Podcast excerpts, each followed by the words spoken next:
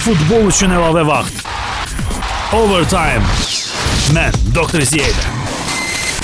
Overtime mən Doktor İzəl efirdədir. Bu ayın 26-sı hər vaxtınız xeyir olsun futbol həvəskarları, mərc sevərlər diqqətlə bu proqrama qulaq asırlar. Mərc variantlarını seçirlər. Bizim məsləhətlərimizə qulaq asırlar, amma son anda öz intuisiyalarına güvənərək, aydın məsələdir ki, bu ən əsas məsələdir.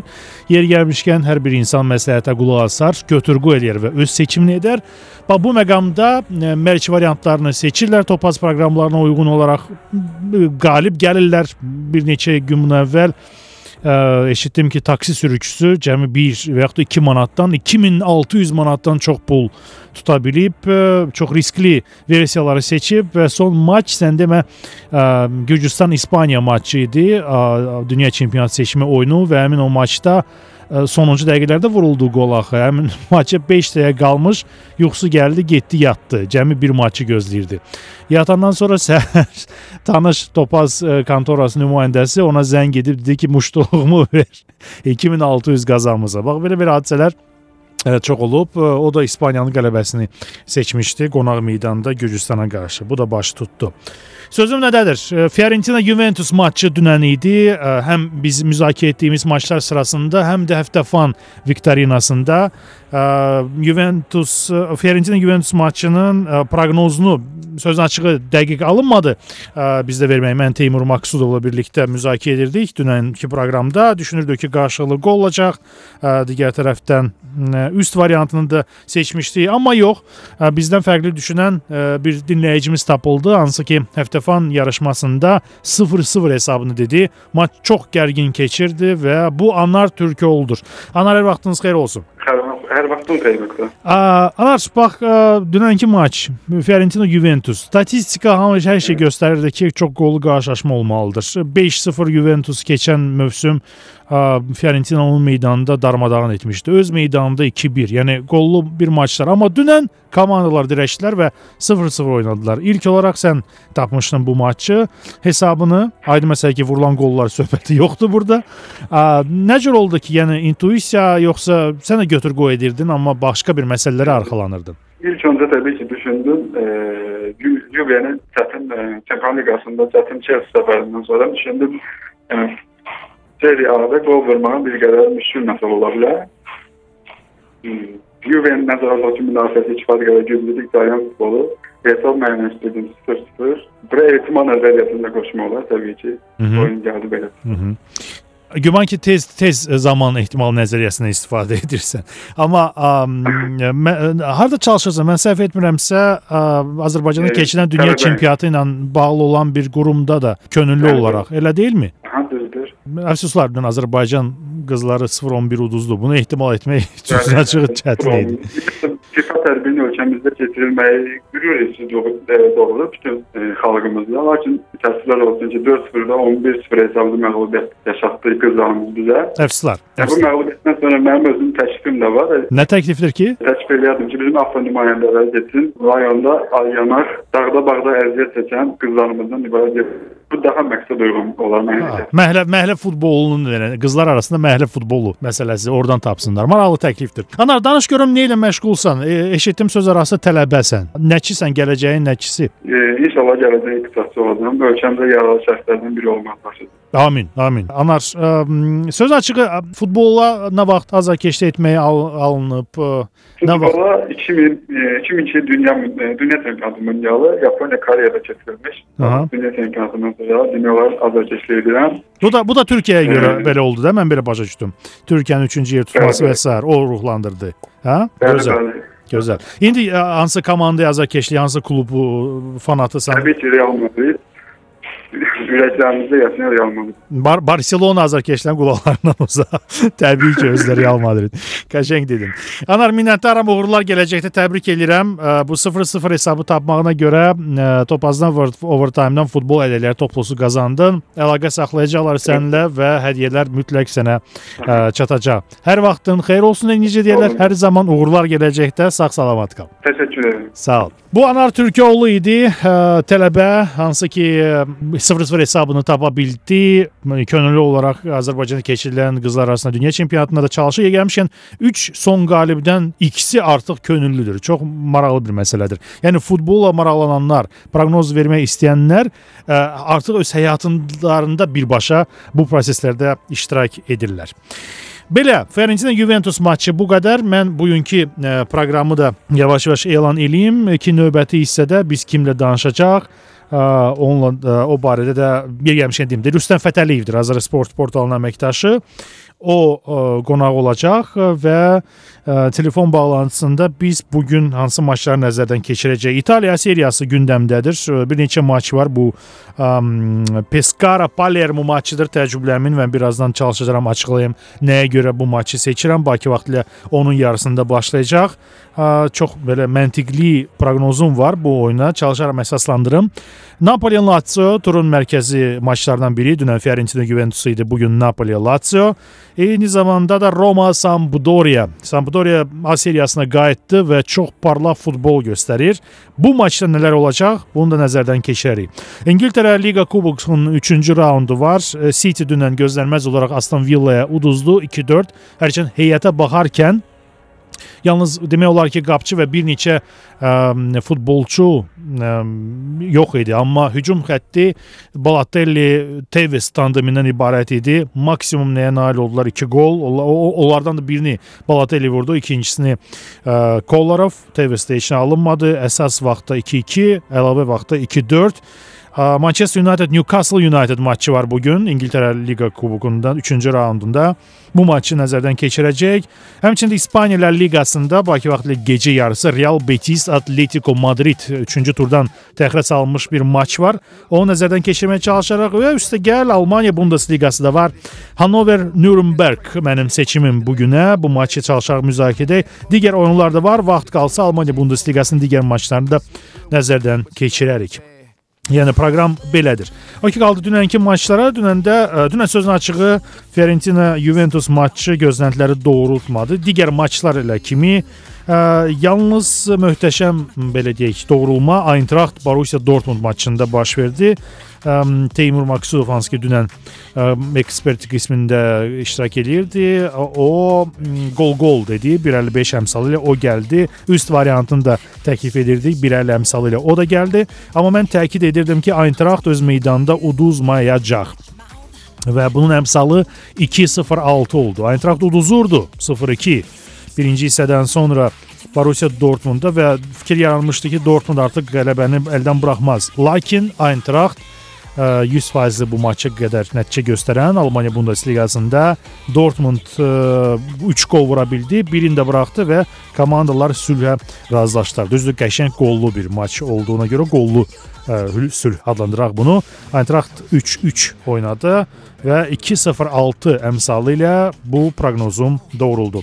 Bavariya Wolfsburg maçında isə 3-0 hesabı qeydə alındı. Sözün açıq mən məsləhət gördüm ki, bu maça proqnoz etmək istəyənlər seçə bilərdilər Bavariyanın birbaşa qələbəsi.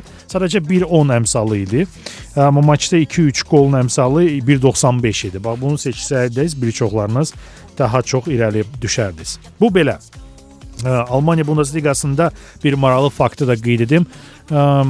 Orada Fortuna Düsseldorf ikinci Bundesliqadan Bundesliqa yüksələn komanda olaraq 2003-2004-cü il mövsümündə Stuttgartın rekordunu təkrarladı. 5 turda bir dəfə də olsun gol buraxmayıb. Yeni qayıdan komanda Bundesliqada bir dənə də gol buraxmayıb. Hətta Bavariya belə gol buraxır, amma Fortuna Düsseldorf 5 turda gol buraxmayıb. Belə. Xatadın bugün həftəfan viktorinası olmayacaq, amma gələn proqramların birində biz həftəfan viktorinası nəzərdən keçəcək. Çünki həftə sonu çox ə, fantastik maçlar var. Onlardan biri Arsenal Chelsea-dir. Onu da nəzərdən ə, qaçırmayacaq biz, amma ə, yəni əvvəlcədən deməyək. Bu gün həftənin 3-cü günüdür, ayın 26-sı sentyabr və bu günün maçları var, mərkəzi oyunlar. Onlar da nəzərdən keçirəcəyik. Dalğan dəyişməyin. Topazın baş sponsoru Overtime Doktor İzə ilə kiçik fasilədən sonra davam edəcək. Hamısı da Anten Radiosunun efirində. Futbol üçün əlavə vaxt. Overtime. Mən Doktor İzəyəm. Overtime yenidən efirdədir. Kim ə, əvvəlki hissəni buraxıb, ə, deyim ki, qaliblə biz danışırdıq. Overtime birinci hissəsində Anar Türkoğlu dünən Fiorentina Juventus çox gərgin bir maç oldu. 0-0 bitdi. Ə, Juventus ilk xalalarını itirdi A seriyasında bugün amma xatırladım bir məqamı da 44 maç dalbadal artıq A seriyasında Juventus məğlub edilməz bir komandadır. Çempion olaraq lig çempionluğunu ə, təsdiqləyir və nümayiş etdirir. Anar Türkoğlu ilə söhbət edirdik biz. İndi isə keçək birbaşa proqnozlara. İkinci hissədə Overtime-a Azərsport portalının baş redaktoru Rüstəm Fətəliyev qoşulur. Rüstəm, hər vaxtın xeyir olsun. Tamam ya. Rüstəm Juventus Fiorentina. Sənin üçün Juventus birinci demək lazımdır. Gözlənilən bir nəticə oldu mu dünən? Yok kim, 0-0. e, kim meydan sahibi, Yaxşı, meydan sahibi yaxşı. kimdirse onu birinci. Yaxşı, Fiorentina Juventus. Qaydalara riayət, edir. Buyur. Fiorentina Juventus'da gözləyirdinmi 0-0 belə gərgin bir maç, yoxsa keçən ilki 5-0 darmadağını yenidən təkrarlanmasını? Ümumiyyətlə, ümumiyyətlə keçən e, keçən il olan darmadağının əvəzini çıxmaq istəyir Fiorentina. Hətta bunu da e, unutmayaq ki, bu doğrudan da prinsipial bir rəqiblərdir. E, tarixi baxımından bir prinsipial bir rəqiblərdir və Fiorentina o darmadağının əvəzini çıxmaq istəyirdi.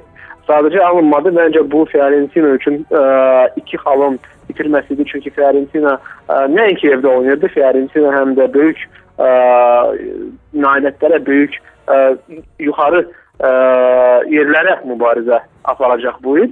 E, bunu komandanın rəhbərliyi də demişdi, komandanın baş məşqçisi də demişdi e, və dünən müəyyən mən deyərdim oyunun müəyyən ə, zamanlarda o Juventusu ə, bir neçə komponentdə mən deyərdim ki, üstələmişdi. Amma Juventus ə, dünən Florensiyaya o da qələbə üçün gəlmişdi.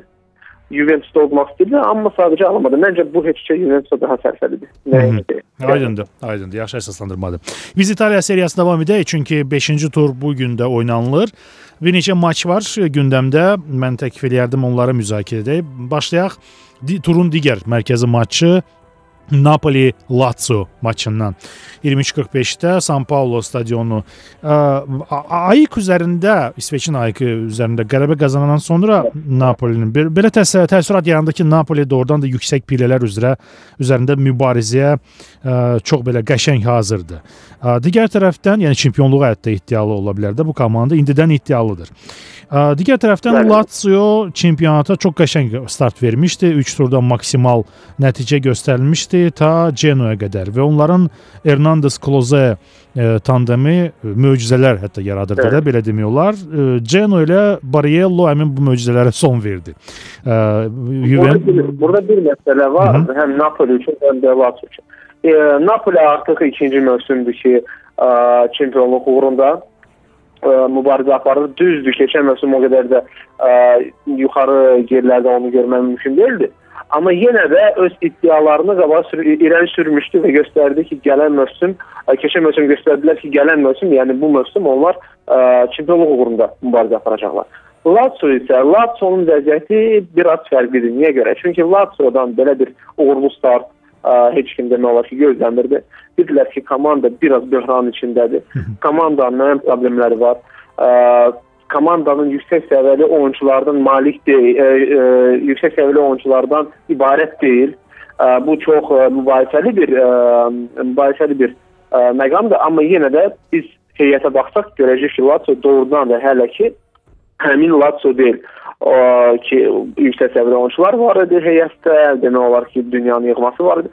Amma yenə də indi bu ə, üçüncü yerdə sadəcə ə, saxlamaq lazımdır və ə, baxmaq əgər sənin gücün, sənin ə, ehtiyatın icazə verir ki, ikinci ya birinci yerə mübarizə aparasan, öz rezervlərinə baxmaq lazımdır. Əgər baxmasalar, ə, məncə uğursuz bir finiş biz, biz görəcəyik Lazio-dan.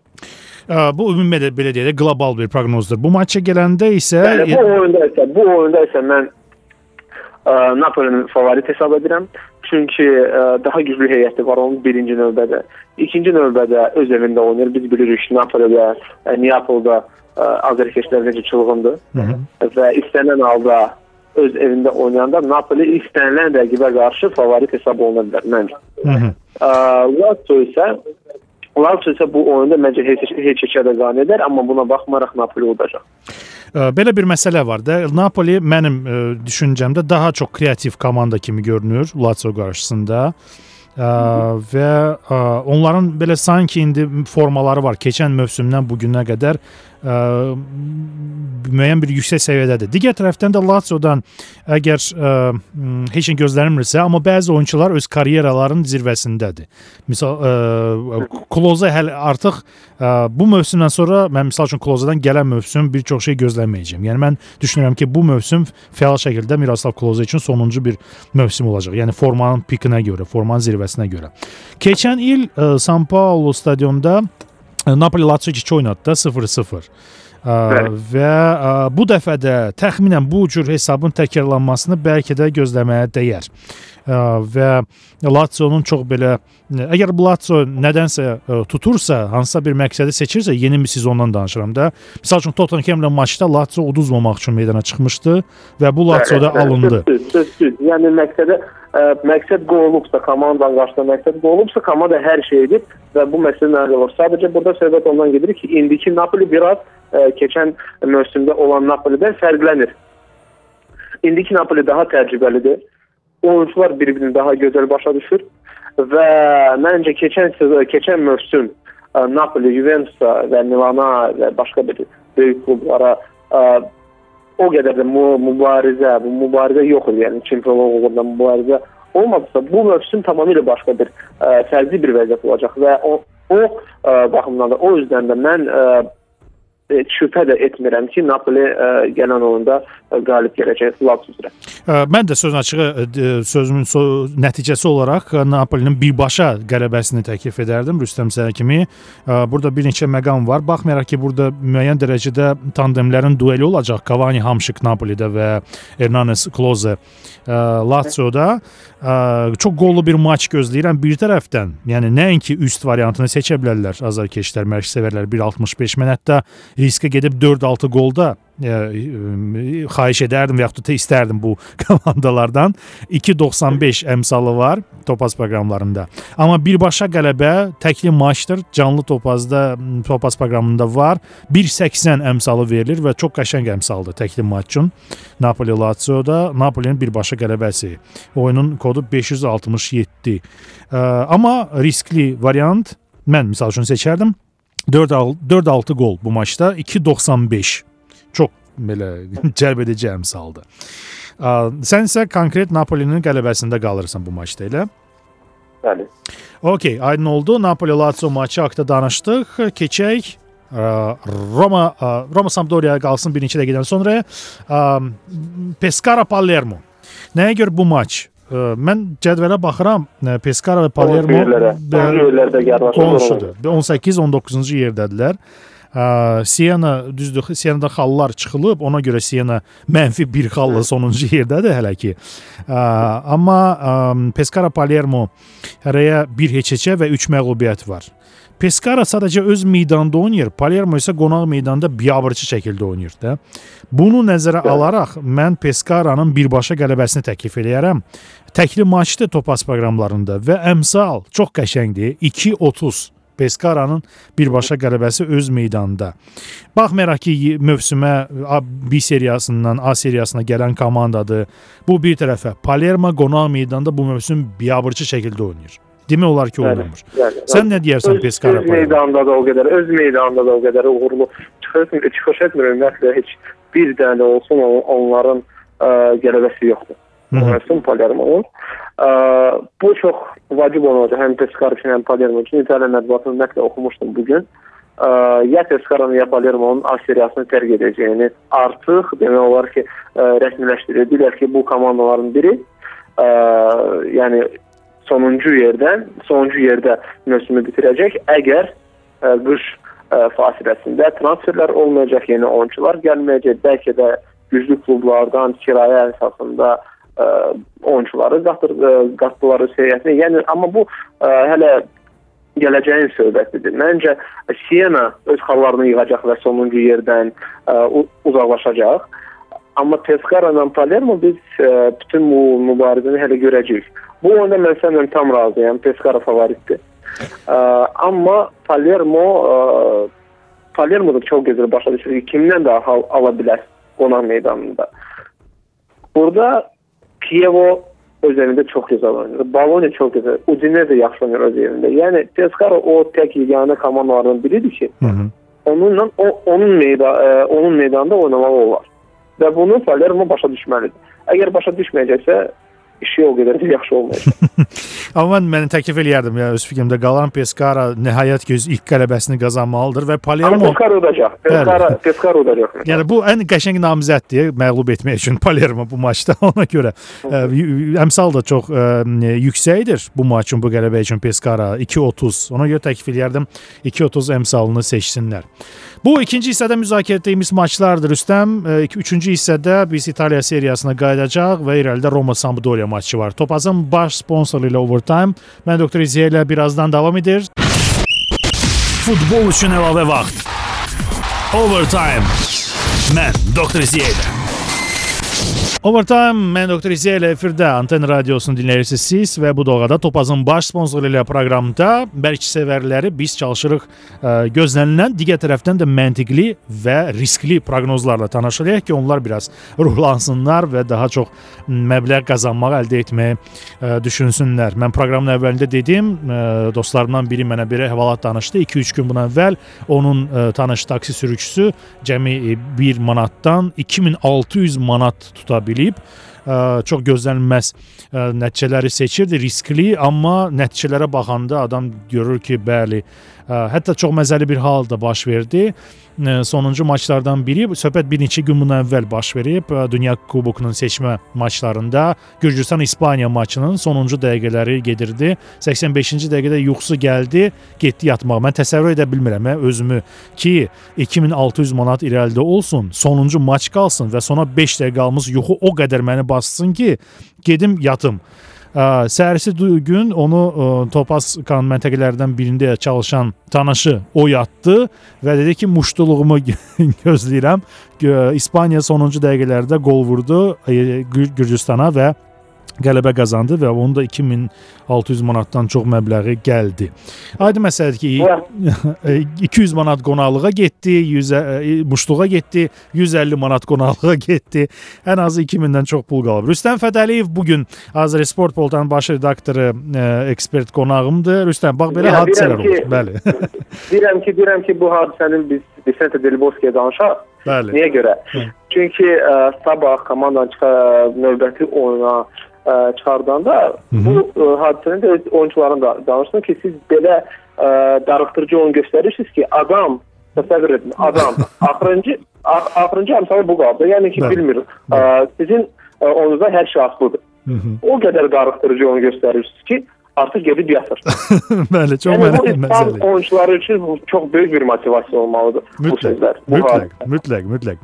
Ə, İs- Amma İspaniya Fikir Katiris növbəti dəfə Avropa kubokunu qazanır. Deyəcək ki, bax o flankəs Azərbaycandan ə, udmuş o. Aha. ə, o Bax, bax sənə o- görə. ha, Bizə bizə danışdı Vicente Derboski və mən bu kuboku bu Azərbaycanlı qardaşımıza hədiyyə edirəm. qəşəng, qəşəng olardı. Kaş ki, kaş ki belə olsun. Azərbaycana nəhayət ki bu kubok gələr. Nəhayət ki, bəli. Yaxşı, yara yaralı yerlərə toxunmayaq ki, İspaniyadan Azərbaycandan gedə- qayda qaydaq ə, İtaliyaya, daha doğrusu qalaq. Roma Sampdoria Bəli. maçı var bu gün. Bakı vaxtı 23:45-də Stadio Olimpicoda ə, İtalyan paytaxtında Roma istirahət edib əməlli başlı həftə sonu Cagliari qarşı maç baş tutmayıb və Cagliari 3-0 hesablı texniki məğlubiyyət hesablanıb. Yəni Roma yenidən bir qələbə qatıb öz ə, baqajına, cədvəlinə ə, və cədvəldə hal-hazırda 6-cı yerdədir. Sampdoria isə çox qəşəng başlayıb çempionata və bu komanda da bir seriyasından qayıdan bir klubdur. İlk maçlarda bir də də məğlubiyyəti yoxdur. 4 maç, 3 qələbə, 1 keçə və cədvəldə 4-cü yer. Ə, Belə baxaq da m, nə var? Komandaların baş məşqçiləri arasında problemlər yaşanır. Zeman Ferraranı Bəli. ə, hər zaman günahlandırır. ümumiyyətlə, zaman belə bir məşqçidir ki, çətindir belə məşqçi tapmaq, tapmaq ki, zaman onun arasında problem olmaz. Hı -hı. Ə, və- və ə, Ferrara mətbuat konfransında ə, Zemanın özünün 20 illik karyerası zamanı Zeman tərəfindən ə, xoş söz eşitmədiyini də qeyd edib ə, və əgər mən onunla bu birinci dəfə onlar bir-birinə rastlaşacaqlar məşqçilər statusunda və yenə də Ferrara Zemandan xoş söz gözləmir bu böyük məşqçi də deyir, amma çox kiçik bir insandır. Yəni mən mənəviyyatına görə və s. o məni Lazio-da görmək istəməyəndi vaxtilə, ona görə vaxtilə Juventusa keçdim və o vaxtdan problemlər qalmaqdadır. İndi baxa görə Roma Sampdoria maçında onsuz da afişası qəşəng afişadır. Baş məşqçilərin belə deyim, bəli, baş məşqçilər arasında problemlər və intriqa olan bir ə, maçdır. Ə, Sampdoria'da Maxi Lopez diskvalifikasiyalıdır. 2 maç oynamayacaq qeyri-idmani, qeyri-etik hərəkətlərinə görə tanınmayan adlardan Tisson və Poli də yoxdur. Romada diskvalifikasiya edilmiş futbolçu Da Costa'dır, da Sampdoria'da Da Costa diskvalifikasiya edilib. Asvaldo Roman heyətində oynamayacaq və Destro söz açığı inanmıram ki, liderlik funksiyasını özlərinə götürsün. Amma Roman De Rossi'si var və bu çox qəşəng bir liderdir həmin bu maçda. Nə fikirlər var səndə Rüstəm Roma Sampdoria maçı? Burada proqnoz vermək, bu, bu oyunda proqnoz verənlər çətin bir şeydir mənim üçün. Hı -hı. Ona görə də məni bağışlasınlar bizim dinləyicilərimiz. Mən intuitiv intuisiya nədir ki, mən onu da deyəcəm. Yəni heç bir fakt əsasında deməyəcəm. Sadəcə intuisiya nədir ki, bu gün ona baxmayaraq ki, Roma öz evində oynayacaq və Roma gözəl bir formaya nail olan bir komanda komandadır hal-hazırda. Formayı forma yığır, nəticə var. Hı -hı. Yerdə o qədər də aşağı yer deyil. Bence Sampdoria bugün orada udacaq. Çünki Sampdoria e, yüksək yerlərə çox yaxınlaşıb və belə bir e, imkanı məncə e, buraxmaz. Əldə vermək olmaz. Sampdoriyanın birbaşa qələbəsi Topaz proqramlarında təkli Amma maçda. Amma bu intuitivdir. Bu intuitivdir, intuitiv bir proqnozdur. Bəli, bəli. 5.50-dir. Ya mən sadəcə proqnozda, istənilən proqnozda intuisiyasının bir ə, seçimi də məşqçilər belə intuisiya əsaslanaraq edir də. 5.50 əmsalı var bu maçda Sampdoriyanın qələbəsində. Sən çox sevindirə bilərsən bir çox məşqçilərə əgər bu gəlsə. Amma bu intuisiyadan kənar. Kim yatmasın 5 dəqiqə qalmış. Başa heç kim yatmasın. Yəni Roma Sampdoria belə bir oyun göstərsə göstərsinlər ki, heç kim yatmır. Hı. O aydın məsələdir. Amma ə, biraz ehtiyatlı davransaq, misal üçün Sampdoriyanın uduzmamasını da seçmək olardı. 2-18 əmsalı var bu maçda. Sampdoriyanın məğlub olmaması qonaq meydanında. Ə, mən sözün açıq səhər kimi çətinlik çəkirəm maçın sırf nəticəsi etibarilə nəsə demək ki, ə, kim qalib gələcək, Roma yoxsa Sampdoria.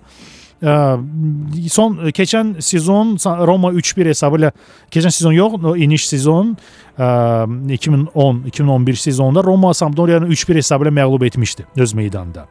Amma bu son illər ərzində komandalar arasında yeganə Stadio Olimpikodakı qollu bir maç oldu.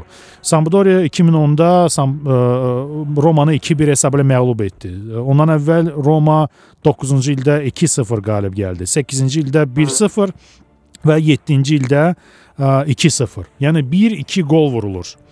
Lakin indiki formanı nəzərə alaraq və sən düşünürsən ki, Sampdoria çox qəşəng formadadır, yüksək pillələrə daha yaxındır bu sezon. Yaxşı məşqçisi var, Ferrara və Zemana prinsipial söhbət var. Zdenek Zemanla bu maçda Roma Sampdoria maçında mən bu prinsipiallığı maçın gərginliyində görürəm. Və maçda qələbə qalibi seçməyərək 2-3 gol vurulacağını mən tövsiyə edərdim azarkeşlərə. 1.80 əmsalı var və təkli maçın çox yaxşı əmsaldır. Çünki bilirsən Roman qələbəsi cəmi 1.45, minimal qələbə ola bilər. Sampdoriyanın qələbəsi 5.50 risklidir, intuisiyaya əsaslanan bir məsələ olmalıdır. Sən də məsləhət görərdin, ola bilər. Amma vurulan qolların sayında alt üstü tapmaq çox çətindir. Üstün variantı cəmi 1.30-dur və mən məsləhət görərdim 1.80 çox yaxşı ə, əmsal olduğuna görə 2-3 gol variantını seçsinlər və bu maçı bu cür seyr etsinlər. Sənin yəni, son seçimin. Onda, mən, ə, onda mənim son sözüm olacaq Sampdoriyanın qələbəsi və qolların sayı 1-dən 3-ə kimi, yəni 1 1-3. Amma belə variant yoxdur Topaz proqramlarında. Ya 0-1 ya da 2-3. 0-1 2-3 olsun onda. 2-3 olsun. Yəni mənlə var azlaşdın. 1.80 əmsalı Roma Sampdoria maçında ə, amma qələbəyə gəlincə Rüstəmin məsləhəti Sampdoriyanın qələbəsidir bu maçda. 5.50 əmsalı var. Ə, Roma Sampdoriyadan ə, İtaliya A seriyasında keçək Almaniya Bundesliqasına bu hissədə. Mən bu günə Hanover Nürnberg maçını təklif eləyərdim baxmaq üçün və və sevərlər üçün. Nürnberg ə, Hano Razıyam, niyə də yox? Hə, bəli. Hanover və Nürnberg qonşudurlar turnir cədvəlində. Eyni göstəricilərə maliklər. Topların fərqi sadəcə Hanoverdə daha yaxşıdır. 10-7-yə qarşı, Nürnbergdə isə 6-5. Hanover meydan sahibləridir və dünənki maçlardan sonra həmin bu 6-cı, 7-ci pillələrə endilər. Çünki Borussia 2 oynadı Eintrachtla, ə, Fortuna ə, qələbə qazandı və Fortuna Düsseldorf qol buraxmayan komanda olaraq qalır Almaniya Bundesliqasında. Bu Stuttgartın ə, 9 il əvvəlki rekordun təkrarıdır.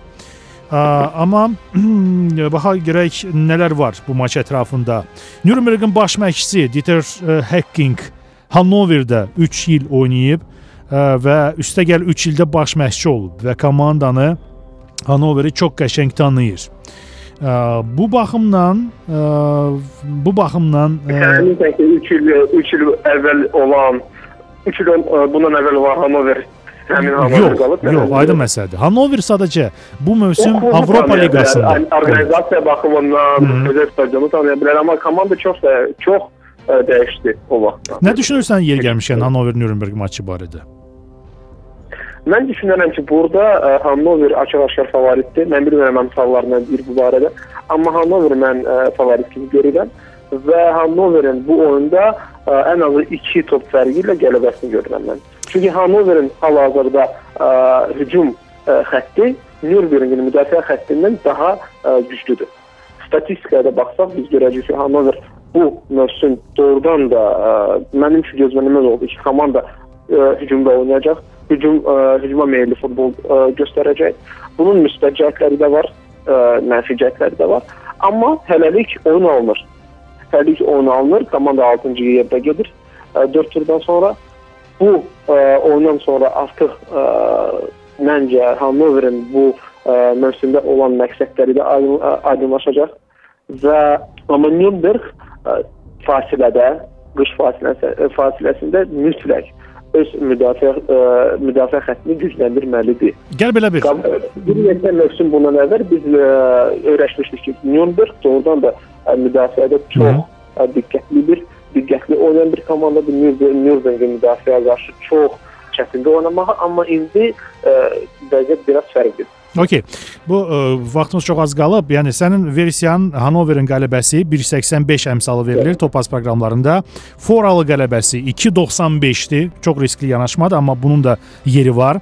Mən biraz fərqli yanaşım ə, və bunu da bu hissəni bitirək. Hanover ə, Avropa liqasında oynayır və ə, Almaniya komandası İngiltərə komandalarından fərqli olaraq ikinci heyətlə bu turnirə çıxmır. Ə, və bu baxımdan Ə, Hannover 2 cəbhəyə oynayır. 3 həftəyə 7 matçı var və heç biri də elə belə oyunlar deyil.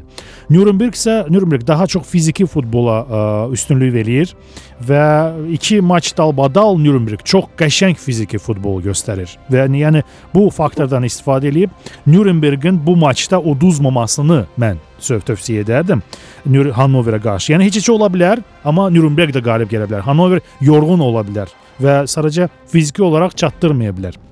Bu baxımdan 1.62 əmsalı Nürnbergin tərəfindədir. Lakin Almaniya Bundesliqası ə, banal səslənsə də çox şən Bundesliqadır. Komandalar vur-havurdadır, qol vururlar və bu komandalar arasında da maçların tam əksəriyyəti üst bitir və ən ehtiyatlı proqnoz kimi 1.60 əmsallı üst variantını təklif eləyərdim Hannover Nürnberg matçı üçün.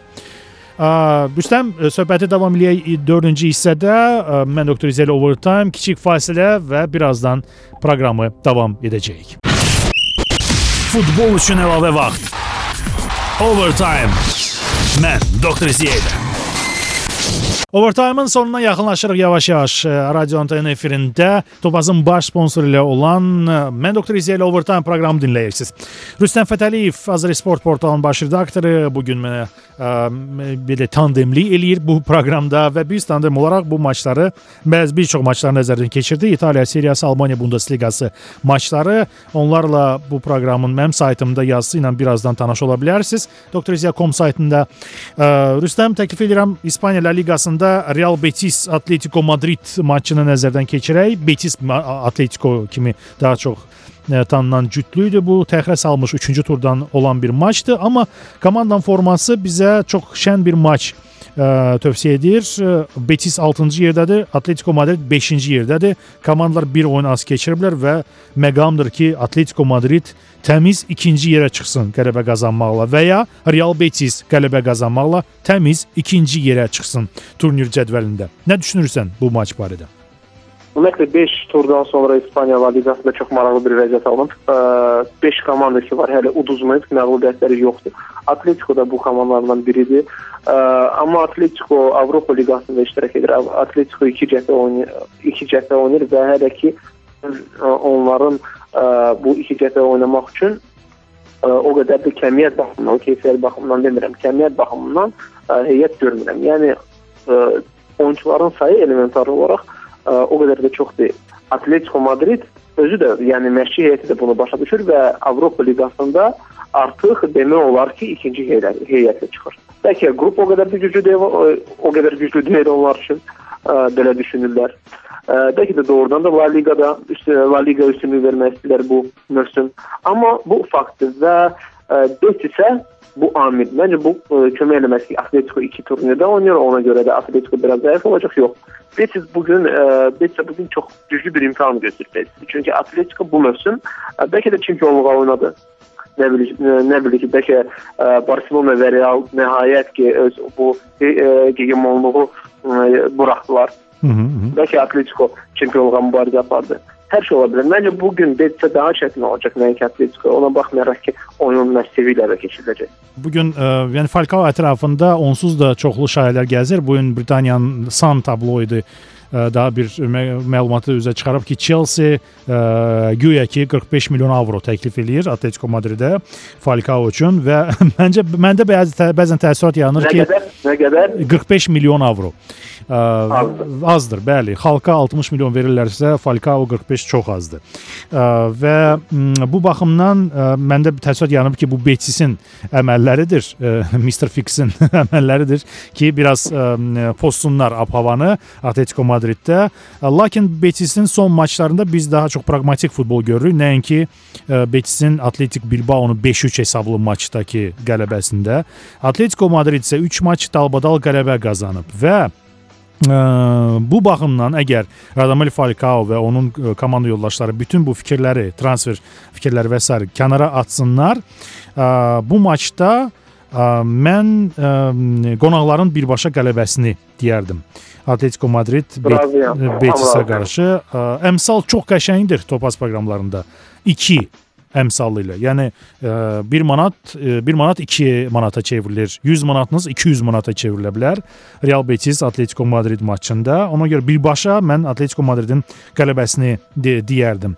Betis biraz daha çox ehtiyatlı futbola keçir yavaş-yavaş. Keçən mövsümkü bəla gəlməsin başlarına komand cədvələ başlıq eləyirdilər 7 turdan sonra. Hətta baş məşqçi sarkastik olaraq üzr də istəyirdi ki, bağışlayın da birinci yerdə gedirik mətbuat konfranslarında. Və bu nəticədə pis zarafat oynadı. Betis xeyli endi turnir cədvəlində.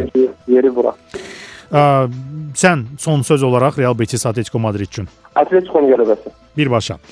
Rüstəm təşəkkürlər. Çox sağ ol iştirak etdiyinə görə bugünkü proqramda dərin minnətdarlığımı bildirirəm və bu maçları gözləyək də. Bu gün maçlar hər şeyə aydınlıq gətirəcək. Sağ ol. Rüstəm Fədəliyev idi Azri Sport portalının baş redaktoru. Bugünkü overtime-da mən doktor İzə Xudafisləşim. Sabahki overtime-a qədər bugünkü maçları seyr edin. Bu gün daha çox böyük ə, əmsallı proqnozlar verdik ki, darıxmayasınız, daha şən oynayasınız. İndi sabah nəticələri nəzərdən keçirərik də. Salamat qalın. Futbol üçün əlavə vaxt. Overtime. Mən Doktor Ziyədə.